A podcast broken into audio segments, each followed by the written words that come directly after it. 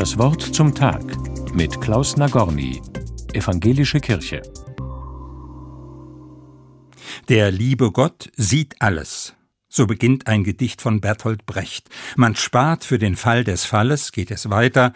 Die werden nichts, die nichts taugen. Schmökern ist schlecht für die Augen. Es folgen noch mehr solcher Ratschläge. Brecht hat dieses Gedicht im Jahr 1937 aufgeschrieben. Es trägt den Titel Was ein Kind gesagt bekommt. Solche Sätze bekamen Kinder damals gesagt. Und das ging noch Jahrzehnte weiter so. Ich kenne nicht wenige Leute, denen das Bild von einem kontrollierenden Gott tief in den Knochen steckt, die ein ganzes Leben lang unter so einem Gottesbild gelitten haben und lange gebraucht haben, sich davon zu befreien. Die Dinge haben sich zum Glück geändert. Heute sehe ich eher eine andere Gefahr, die einer dauernden Selbstbesichtigung und Selbstbespiegelung. Da werde ich nicht mehr mit einem Gottesbild, sondern mit meinem eigenen Selbstbild konfrontiert. Das Smartphone kann man ja jederzeit aus der Tasche ziehen.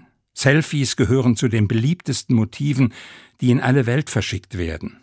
Und plötzlich sind wir es selbst, die sich ständig beobachten, kontrollieren und optimieren. Dahinter steckt ein verständlicher Wunsch, nämlich gesehen zu werden. Gefährlich wird es aber, wenn ich am Ende nur noch mich im Blick habe, um mich an mir selbst satt zu sehen. Etwas ganz anderes meint der biblische Satz, den die christlichen Kirchen als Motto, als Jahreslosung über das Jahr 2023 gestellt haben. Er lautet Du bist ein Gott, der mich sieht. Also nicht ich, sondern du, Gott, bist mein Gegenüber.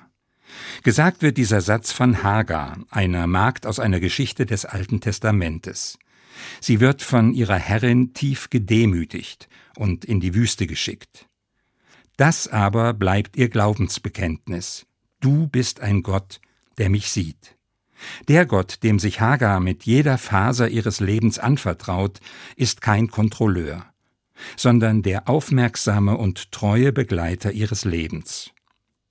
Was ich berührend finde, dass ich diesem Gott auch heute begegnen kann, in jedem Gottesdienst, wenn am Ende der Segen gesprochen wird, und es heißt, Gott lasse sein Angesicht leuchten über dir. Wie schön zu wissen, dass ich mich mit jedem Segen der Aufmerksamkeit Gottes anvertrauen kann. In der Gewissheit, dass Gott einer ist, der mich sieht. Klaus Nagorny, Karlsruhe, Evangelische Kirche.